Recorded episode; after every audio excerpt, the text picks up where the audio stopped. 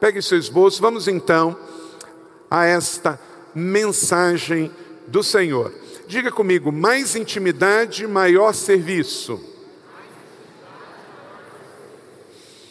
Quanto mais intimidade você tiver com Deus, melhor e maior vai ser o seu serviço ministerial. Abra sua Bíblia em Isaías capítulo 6, de 1 a 8. Isaías capítulo de número 6, de 1 a 8. Diz assim a palavra do Senhor aos nossos corações. Isaías, profeta Isaías, um dos profetas menores, que fala do seu chamado para servir. E assim está escrito na palavra do Senhor, o chamado de Isaías. No ano em que o rei Uzias morreu, eu vi o Senhor assentado num trono alto e exaltado, e a aba da sua veste enchia o templo. Acima dele estava serafins, Cada um deles tinha seis asas, com duas cobriam o rosto, com duas cobriam os pés e com duas voavam. E proclamavam uns aos outros. O que que eles proclamavam? Santo, santo, santo é o Senhor dos exércitos. A terra está cheia da sua glória. Ao som das suas vozes, os batentes das portas tremeram e o templo ficou cheio de fumaça. Então eu gritei Ai de mim, estou perdido, pois sou um homem de lábios impuros e vivo no meio de um povo de lábios impuros. Os meus olhos viram o Rei, o Senhor dos exércitos. Logo, um dos serafins voou até mim, trazendo uma brasa viva que havia tirado do altar com uma tenaz. Com ele tocou a minha boca e disse: Veja, isso tocou os seus lábios. Por isso, a culpa será removida, o pecado será perdoado. Então ouvi a voz do Senhor clamando: A quem enviarei? Quem irá por nós? E a igreja da cidade respondeu: Eis-me aqui, envia-me. Mais uma vez, eis-me aqui, envia-me. Que o Senhor aplique esta palavra no meu e no seu coração e produza frutos a cem por um. Amém? A quem enviarei? A quem eu vou dar esta tarefa. Isaías disse: A mim, Senhor, eu creio, eu recebo. Não há outra resposta para quando Deus te pede algo para fazer para Ele, a não ser dizer sim. Já é resposta de oração. Mas vamos ao contexto desta palavra. Isaías, um dos quatro profetas maiores da Bíblia, o grande profeta messiânico que falou sobre a vinda do Senhor, falou sobre o advento que viria o nosso Senhor Jesus. Isaías, ele amava o rei Uzias, como o povo de Israel. Era um contexto difícil à época. Os reinos estavam divididos, o reino do sul e o reino do norte. Isaías profetizou no reino do sul, que era Judá com capital em Jerusalém e o reino do norte, Samaria com. Israel com capital na cidade de Samaria. Então, um reino dividido é um reino triste, é um reino com guerras, é um reino com divisões. Mas teve um rei tão bom que chamava o rei Uzias, que quando ele morreu, virou data de calendário. Tanto é que ele começa dizendo no texto: no ano que morreu, o rei. Quer dizer, todo mundo sabia que ano era, porque o ano que aquele rei morreu, tocou a nação. Então, meio que Isaías estava triste, de luto.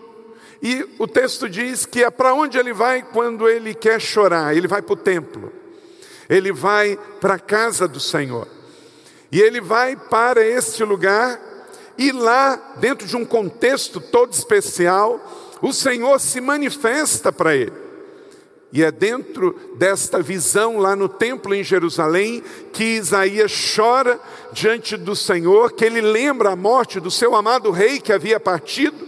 E aí acontece então essa história, essa experiência dele com Deus e que daqui vamos tirar princípios para as nossas vidas.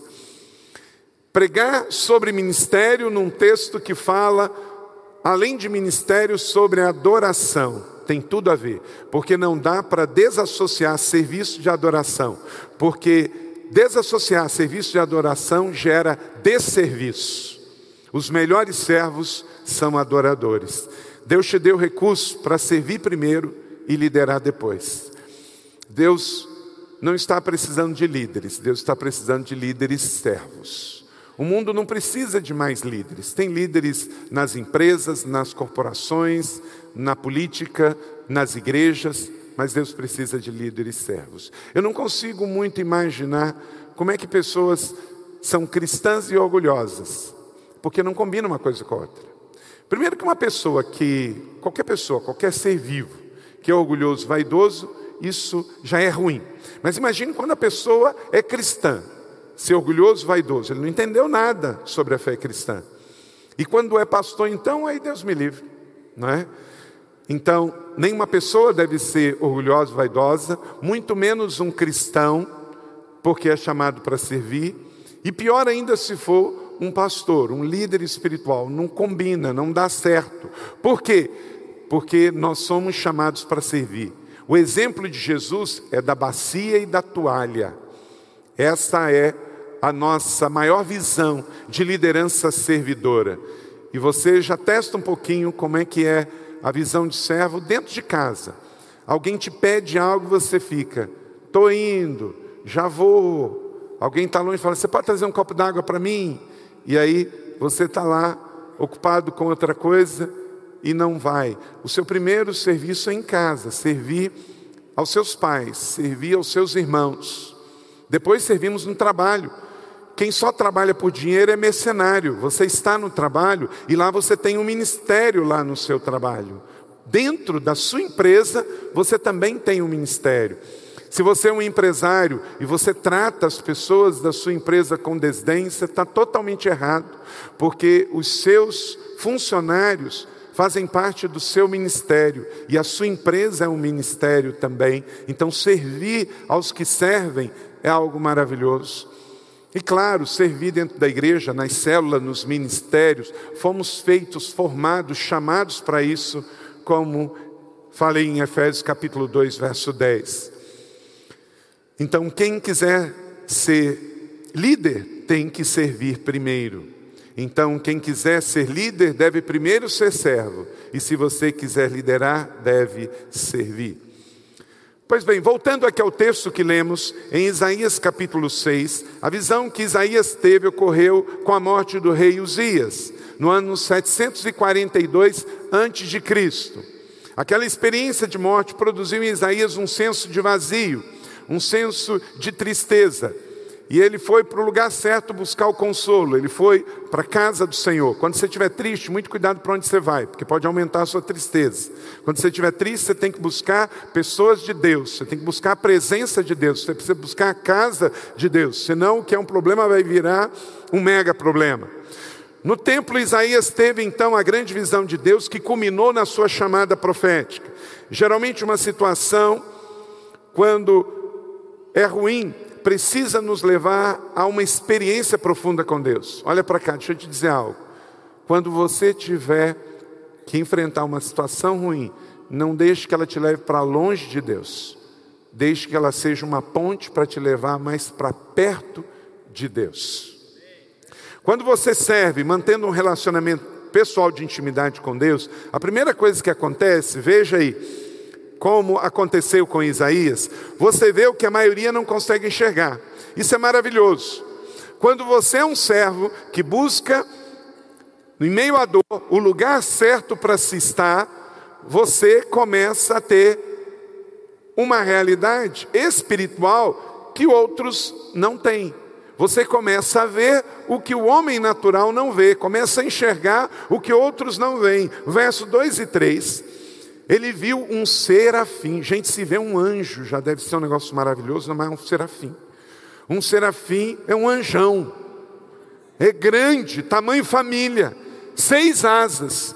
Com duas cobriam o rosto, com duas cobriam os pés e com duas voavam. Tenta imaginar a cena. A Marvel não tem condição nem de chegar perto nos seus heróis e proclamavam da sua boca sai algo extraordinário. Você pode não ter visto serafim, mas a Bíblia diz para você o que ele disse. Vamos ler isso juntos? Santo, Santo, Santo é o Senhor dos exércitos, a terra inteira está cheia da sua glória, aleluia. Então você não viu ainda um serafim, talvez tenha visto, depois fala para mim, mas você pode saber o que ele diz, já antecipando por que, ele é serafim, porque da boca dele sai coisa boa né? ele reafirma: Santo, Santo, Santo é o Senhor dos Exércitos. Eu já recebi ligação não de serafim, não de arcanjo, mas de anjo. Um anjo um dia me ligou, mas essa história eu deixar para depois. Olha, se você de fato buscar Deus, você vai ter histórias para contar. Se você de fato, na hora da dor, correr para os braços de Deus, for para o lugar certo, você vai ser acolhido, consolado e ainda vai receber revelação. Isaías, ele queria servir, ele amava a Deus. Então, na hora da tristeza do luto nacional, na hora da tristeza de orfandade, ele não busca o muro das lamentações, ele busca o templo da adoração. Então, quando você também tiver um relacionamento pessoal de intimidade com Deus, você vai conseguir ver o que o homem natural não consegue enxergar. Os anjos estavam ali para servir ao Senhor. E de vez em quando Deus manda anjo na terra para cumprir um propósito. Eu estou escrevendo o devocional para a nossa igreja para o próximo ano. E Vai ser um devocional muito especial, um devocional que nós nunca tivemos. É um devocional que fala sobre as palavras de Deus. Você sabe que a Bíblia, ela é a palavra de Deus, mas ela é dividida em duas partes como palavra de Deus. Tem os oráculos, que é aquilo que Deus diz, e tem homens inspirados por Deus que falaram coisas e fizeram coisas. Tudo é palavra de Deus, porque a Bíblia é a inerrante palavra de Deus. Amém? De todos os livros, 66 livros inspirados por Deus, 39 no Velho, 27 no Novo, mais de 40 homens foram levantados por Deus, inspirados pelo Espírito Santo para escrever a palavra. Então, ela é dividida entre palavras dos homens inspirados por Deus e palavra do próprio Deus. O nosso devocional do ano que vem vai ser todo sobre as palavras de Deus. E é muito rico, eu estou sendo muito inspirado e abençoado ao escrever sobre isso e como é precioso o que Deus falou a Adão, o que Deus falou a Noé, o que Deus falou a Abraão, o que Deus falou a José, o que Deus falou a Jacó. É maravilhoso. Palavra de Deus e o que ela pode produzir no nosso coração. E muitas palavras de Deus ao mundo foram entregues por anjos. O anjo do Senhor vem e entrega uma palavra. Querido, Deus continua falando. A maneira como que ele mais fala conosco é através da sua Bíblia, tanto é que ele deixou sua palavra, mas ele continua falando e pelo Espírito Santo que está dentro de você, ele também fala. Então que a nossa igreja, cada um dos que estamos aqui, possamos ter uma intimidade tão grande de ouvir o Senhor através da palavra dele, através do Espírito Santo, através de anjos, sonhos e revelações, que nos leve a uma intimidade com ele ao ponto de servirmos melhor da gente não se afastar do serviço, porque quem ouve algo de Deus tem que dar uma resposta para Deus. Até agora, de todas as palavras de Deus que eu recebi, na Bíblia para poder escrever o devocional, nenhuma foi para o entretenimento do homem. Sempre está direcionada a algo que Deus quer fazer no homem para que ele faça alguma coisa para transformar realidades na terra. Então, você não é um fim, você é um canal. Deus não faz as coisas girar em torno de você, em torno de mim. Eu tenho que ouvi-lo para discernir e obedecer. Então, que Deus nos aguce a nossa sensibilidade para estarmos, então, servindo melhor. A ideia básica do que aqueles serafins falaram é de santidade. Isaías precisava estar santo para o ministério que Deus queria com ele. A ideia básica de santidade é separação. Deus está separando você para uma obra e Ele quer santidade e fidelidade. Isaías chama o nosso Deus de o Santo de Israel. Isaías 1,4. A nação pecadora, povo carregado de iniquidade, abandonaram o Senhor, desprezaram o Santo de Israel e o rejeitaram. Então, que o nosso amor pelo Santo de Israel aumente cada vez mais, porque quanto mais amarmos a Deus, mais vamos servir ao próximo. Não foi isso que Jesus, quando restituiu o ministério de Pedro lá na Galileia, depois da ressurreição, ele chega para Pedro, aquele quem negou Jesus: Pedro, você me ama? Amo o Senhor. Então, sirva as minhas ovelhas. Você me ama? Amo, então sirva. Ama? Amo, então sirva. Três vezes, da mesma maneira: Santo, Santo, Santo é o Senhor. Pedro recebe de Jesus: Pedro, você me ama? Pedro, você me ama? Pedro, você me ama? Sim, então me sirva, me sirva, me sirva, porque você não pode amar sem servir. O resultado direto do amor é o serviço. Então você não pode se isolar, ah, eu vou sair da igreja porque ninguém fez o que eu queria. Você não entendeu nada da vida cristã. Porque para você dar uma resposta de serviço, você tem que amar Deus. E quem está apaixonado por Deus não fica tão fresco com qualquer palavra que acontece dos outros. Amém? Que o Shekinah de Deus se manifeste sobre nós. O termo glória de Deus vem da palavra hebraica Shekinah, uma palavra que descreve refugente, magnitude, manifestação divina. Foi isso que Elias que Isaías viu aqui nesse texto. E é a mesma palavra para o que aconteceu com Moisés lá no deserto de Midian, no Monte Horebe. Ele viu a manifestação da glória de Deus. Segundo, quando você serve mantendo um relacionamento pessoal de intimidade com Deus, você começa a ter experiências pessoais com Deus. Verso 4 ao som das suas vozes, os batentes das portas tremeram e ficou cheio de fumaça. Agora ele não só viu o anjo, mas ele ouviu o barulho e os batentes das portas tremiam, e ele também viu uma fumaça. Experiências não são doutrinas. Pode acontecer com você uma só vez e nunca mais acontecer. Pode acontecer com outro e ele contar e edificar a sua fé. Então, uma experiência não é uma doutrina. Você não escreve um livro doutrinário porque você teve uma experiência com Deus. Mas a experiência nos alimenta, nos abençoa, nos motiva. Quem aqui já teve uma experiência sobrenatural com Deus em alguma coisa? Você viu, você ouviu, você sentiu, você sentiu um cheiro, você sentiu algo. Foi algo sobrenatural que aconteceu talvez uma vez só. Levanta a mão.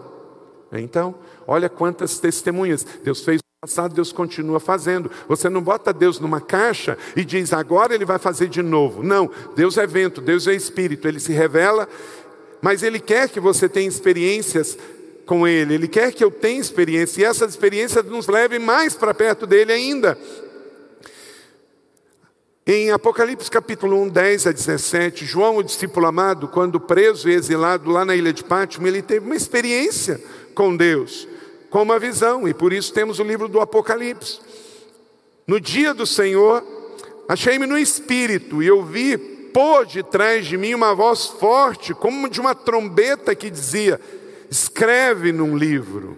E aí por aí vai, depois você lê do 10 até o 17, a descrição do que ele viu. Uma voz. Ele ouviu uma voz, ele viu algo sobrenatural e Deus revelou para ele.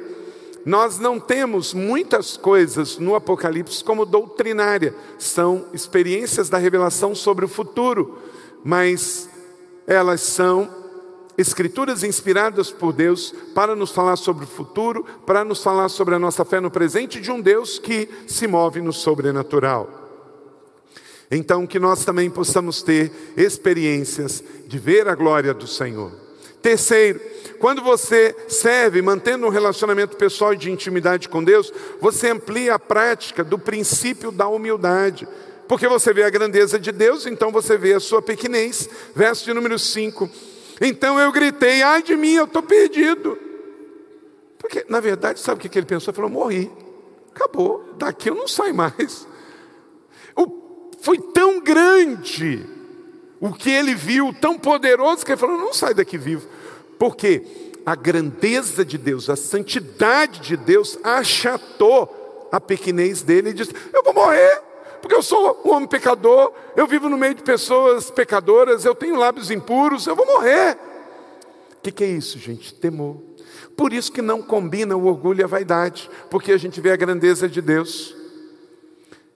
Quando a gente mergulha dentro d'água e fica embaixo d'água, o que, que tem embaixo d'água? Tem uma pressão. Por quê? Dentro d'água não tem ar.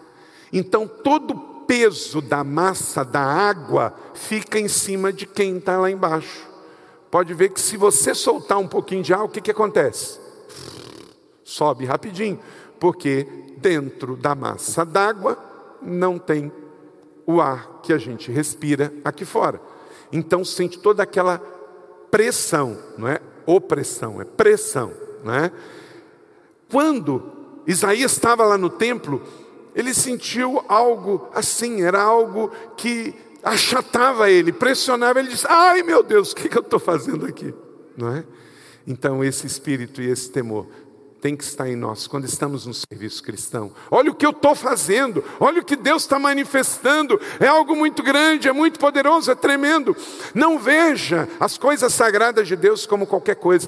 Nós estamos aí fora vendo que o mundo é como ele falou, a situação que estava o reino de Judá à época. Os homens profanaram a palavra de Deus, profanaram as coisas do Senhor, já nos dias de Isaías. E hoje o que nós estamos vendo é a mesma coisa. As pessoas estão profanando tudo que é sagrado: a Bíblia, a igreja, a fé, a sexualidade, a família. Então, tudo que Deus fez de um jeito, santificou e diz: olha, isso aqui é para o bem da humanidade. O homem sem Jesus, ele o que? Ele ridiculariza, ele despreza. Como que purificamos o ambiente, você combate o mal com o bem. Então, enquanto tem gente denegrindo o que Deus fez, nós levantamos um louvor, porque o louvor purifica. Talvez você não entendeu também a função do louvor no mundo, a adoração.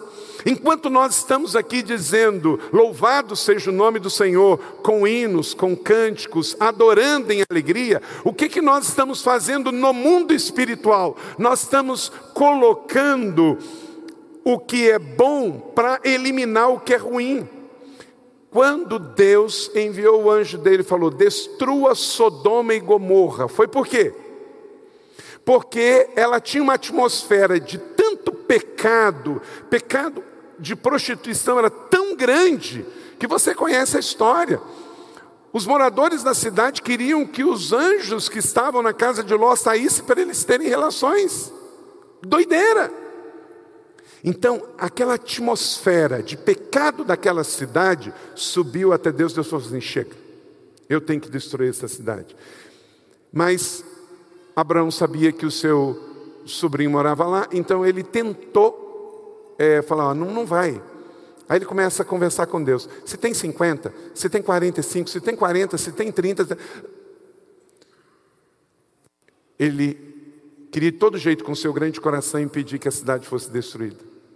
Mas na verdade Deus sabia que só tinha um justo lá.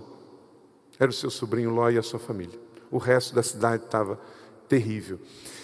A adoração que o cristão levanta o louvor, a oração, ela mina, ela contrapõe, ela é como um antídoto contra o mal que está sendo feito no mundo. Neste exato momento, enquanto nós estamos adorando aqui, tem gente no tráfico, tem gente planejando assassinato, tem gente planejando assalto, drogas e prostituição mas nós estamos aqui para adorar o nome do Senhor, para orar, para bem dizer, para dizer que todos os planos do inimigo que estão sendo levantados neste instante, nesta cidade, estão por terra em nome de Jesus.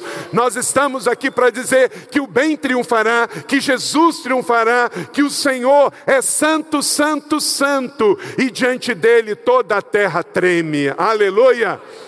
Aleluia! Nós estamos aqui para ser um ponto contrário. Olha o que Isaías olha e ele vê um anjo, um serafim, dizendo: Santo, Santo, Santo. O que, que ele diz? A terra está cheia de calamidade, A terra está cheia de problemas? Não, ele diz que a terra está cheia de oportunidades, a terra está cheia da glória do Senhor. Então, querido, se você é daqueles que só vê problema, está na hora de você mudar o seu óculos, você tem que olhar mais o Senhor, porque olhando o Senhor, você vai ver a beleza do Senhor, vai ver a glória, o poder e a majestade, e aí você vai ver que o mundo está cheio da glória de Deus. Tem pessoas nesse momento se perdoando, tem pessoas evangelizando, tem igreja cheia. Amanhã você vai estar na sua empresa fazendo diferença, amanhã você vai estar orando. Então eu não posso dizer que o mundo está cheio só de tranqueiras. Não, eu preciso fazer coro com os anjos que visitaram o templo no ano que morreu o rei Uzias, e eles disseram: Santo, Santo, Santo é o Senhor, a terra está cheia da sua glória. Quem só vê problema e reclamação no mundo está fazendo coro com o diabo. Quem vê oportunidades e vê a glória de Deus se espalhando, quer inspirar vidas, quem quer plantar igrejas, quem quer reconciliar os povos, quem quer abençoar o sertão, quer ver o Nordeste radiante, quer ver o sol da justiça brilhando na vida de pessoas que estão presas no tráfico, nas drogas, você está vendo os anjos do Senhor. Está fazendo coro com aquilo que Deus manda o anjo falar. Amém? Então, que você amplie a sua humildade pela grandeza do Senhor. Eu gritei, ai de mim, eu estou perdido. No passado, as grandes catedrais, elas tinham um princípio que era muito bacana. Por exemplo, coloca aí a porta de uma catedral. Sabe por que, que a porta era grande? Olha o tamanho de uma pessoa. Porque quando a pessoa chegava numa catedral, ela tinha uma dimensão da grandeza de Deus. Então a casa é grande porque o Deus é grande. Agora é claro, com o passar do tempo, se nessas catedrais não tiver louvor, adoração, não tiver palavra, não tiver fervor, as pessoas não vão só por causa do prédio, senão acaba acontecendo como na Europa. Muita gente vai em catedrais porque virou museu, tem que pagar inclusive para entrar. Mas a ideia inicial foi boa, não é? Eu chego eu vejo a grandeza. Então, o homem é pequeno e grande é o Senhor. A magnitude, a beleza, a grandiosidade, tudo isso apontando que eu sou pequeno, mas meu Deus é grande. Por isso Jesus disse: não importa o tamanho da sua fé, ela pode ser do tamanho de um grão de mostarda, mas eu vou colocar no Deus que é certo, que é grande. Então não importa que minha fé é pequena, o importante é que grande é o Senhor e digno de ser louvado. Então, todo orgulho, toda vaidade, na hora que seu marido vier com um orgulho, dá uma cutucada nele e fala assim: olha o seu tamanho, rapaz, olha o tamanho de Deus. Na hora que a sua esposa se encher muito, pega um alfinete, dá uma furadinha. Aí você fala: menos, menos, menos, porque grande é só o Senhor. Aleluia. Êxodo 33, 20, foi assim que Moisés recebeu a fala de Deus: Você não poderá ver a minha face, porque ninguém poderá ver-me continuar vivo. Você está entendendo por que, que Isaías gritou? Ah, eu vou morrer. É tem uma coisa muito bacana. É bom a gente querer, né? Às vezes a gente canta umas canções que a gente fala assim, que a gente quer ver a glória de Deus. Ah, que bom que Deus não ouve. Porque, gente, se ele manifestar a glória total dele aqui para nós, quem imagina tudo? A gente não sabe nem o que a gente está pedindo. Mas, claro, a gente quer anelar, a gente quer ansiar, a gente quer um pouquinho. Mostra-me a tua glória, Senhor. Os personagens bíblicos pediram. A gente quer, mas Deus sabe que não pode se revelar. Por isso que ele ficou de costas para Moisés. Porque se ele se revelar, é tanta glória, tanto peso, que como alguém que estiver embaixo d'água, ele simplesmente explode, porque ele não aguenta o peso, a pressão. Mas quando vier o perfeito, que não tiver mais pecado, e quando nós formos morar no céu, todos veremos a face do Senhor. Conheceremos como somos conhecidos. Então agora a gente vai de glória em glória, a gente vê um pouquinho. Hoje eu vi a glória do Senhor aqui nesse lugar. Aquele testemunho eu tinha visto no meio da semana, vi de manhã e vi agora, orei, chorei nas três vezes. Porque quem faz isso é o Senhor. O nosso coro cantando, a gente vê a glória de Deus, a gente vê a glória de Deus numa criança, a gente vê a glória de Deus em alguém ajudando, servindo ao próximo, vemos a glória de Deus uns aos outros, e tudo mais que Deus quiser que a gente veja, nós queremos. Abraão, quando estava diante do Senhor, reconheceu que ele era pó, em Gênesis 18, 27, e respondeu Abraão dizendo: Eis que agora me atrevi a falar com o Senhor ainda que sou pó e cinza. Então, quando você tiver um momento de carnalidade, que se sentir ofendido, o ofendido, gente, no fundo, no fundo, toda vez que o Carlito se ofende, ele foi um pouco orgulhoso. Porque quem é humilde não se ofende, porque entrega tudo para Deus.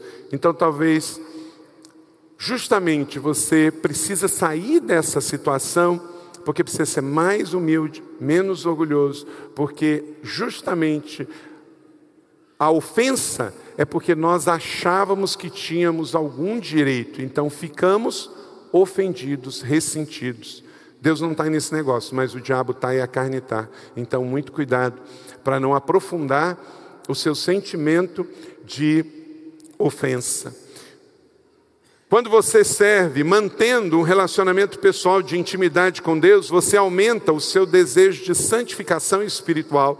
Versos 6 e 7: Logo um dos serafins voou até mim.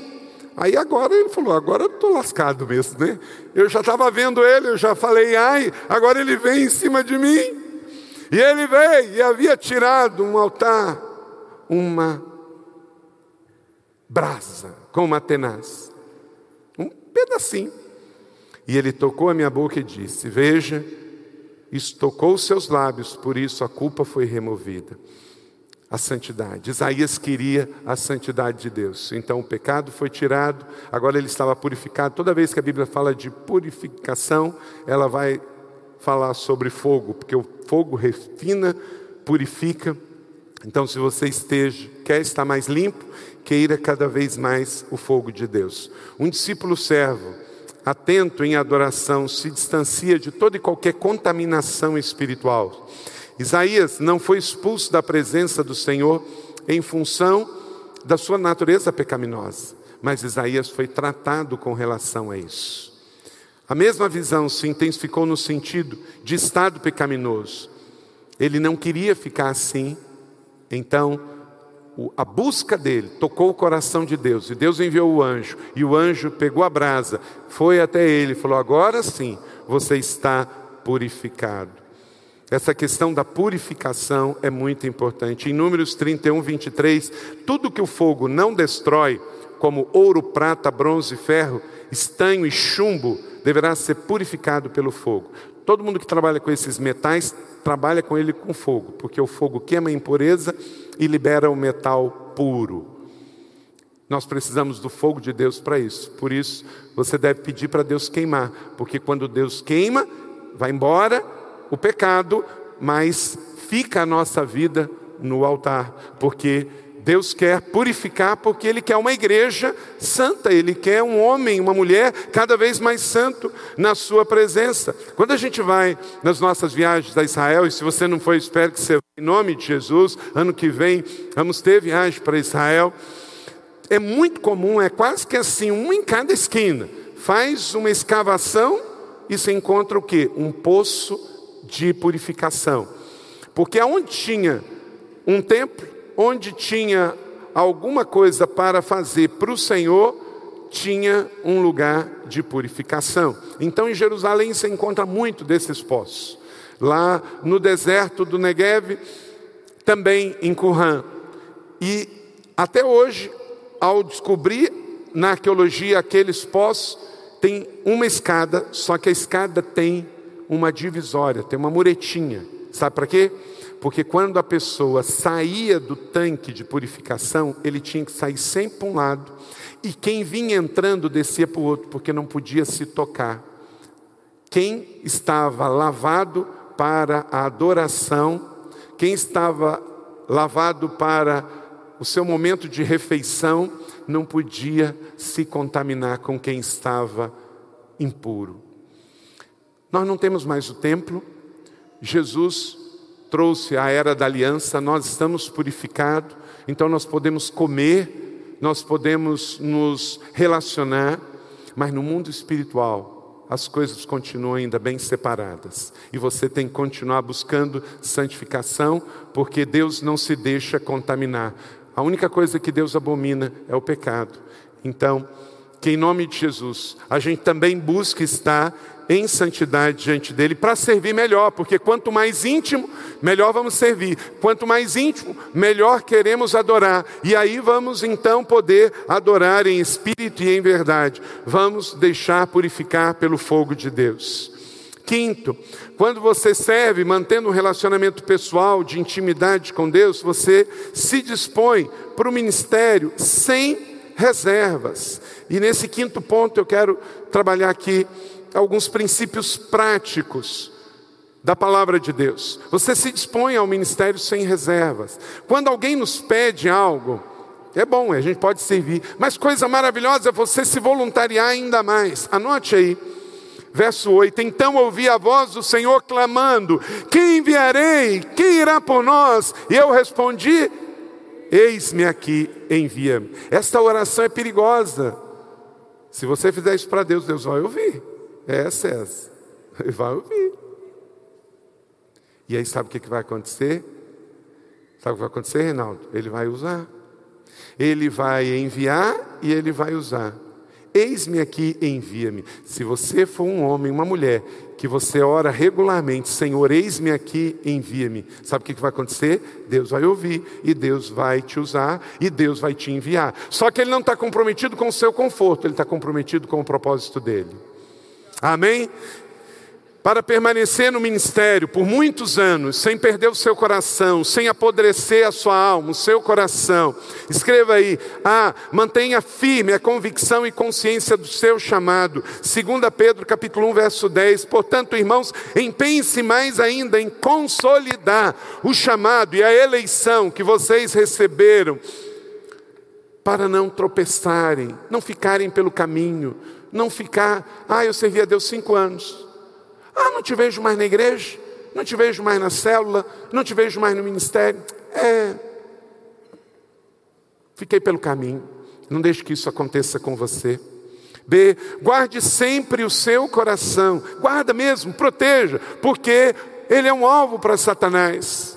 Existem contaminações espirituais, existe seta do maligno. Provérbios 4, 23. Acima de tudo, guarde o seu coração, porque dele procedem toda a sua vida.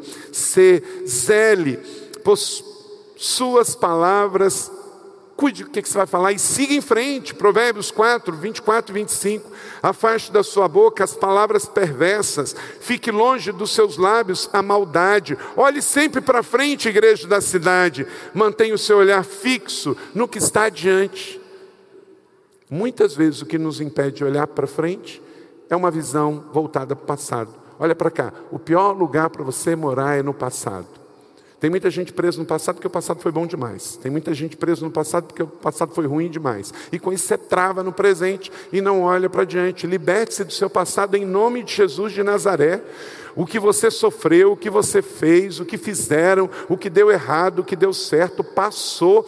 Olhe agora para frente, olha para diante. Os seus melhores anos em Jesus não passaram, os seus melhores anos em Jesus estão por vir. Aleluia, o passado é só uma referência, mas há uma história linda quando a gente dirige um carro, tem um para-brisa desse tamanho e tem um retrovisor desse tamanho. É para olhar para onde? Para o para-brisa, para frente. O retrovisor é só uma referência, o seu passado é uma referência. Erros que você cometeu, você não vai cometer mais. Pecados que você cometeu, você não vai pecar mais, porque você sabe as consequências. Mas você olhou para o seu destino, você viu o seu futuro, você gostou e você está correndo para lá. Estou correndo de uma maneira que eu não posso mais parar. Como Neemias, diga para você mesmo: eu estou fazendo uma grande obra que eu não posso parar. Eu não posso me deter porque eu estou triste, magoado, ferido. Não, isso eu tenho que levar para o templo. Eu tenho que fazer como Isaías fez. Eu fui para o templo chorar. Eu fui para o templo curtir o meu luto. Mas lá Deus se manifestou. O Shekinah de Deus se manifestou. Deus sempre vai estar onde você o deixou. Busque e veja. Então, Mantenha firme a sua convicção de consciência do seu chamado, guarde o seu coração, zele por suas palavras e siga em frente. Quarto, preste contas da tua mordomia, Lucas 16, 2. Preste contas do que você tem, do que é teu.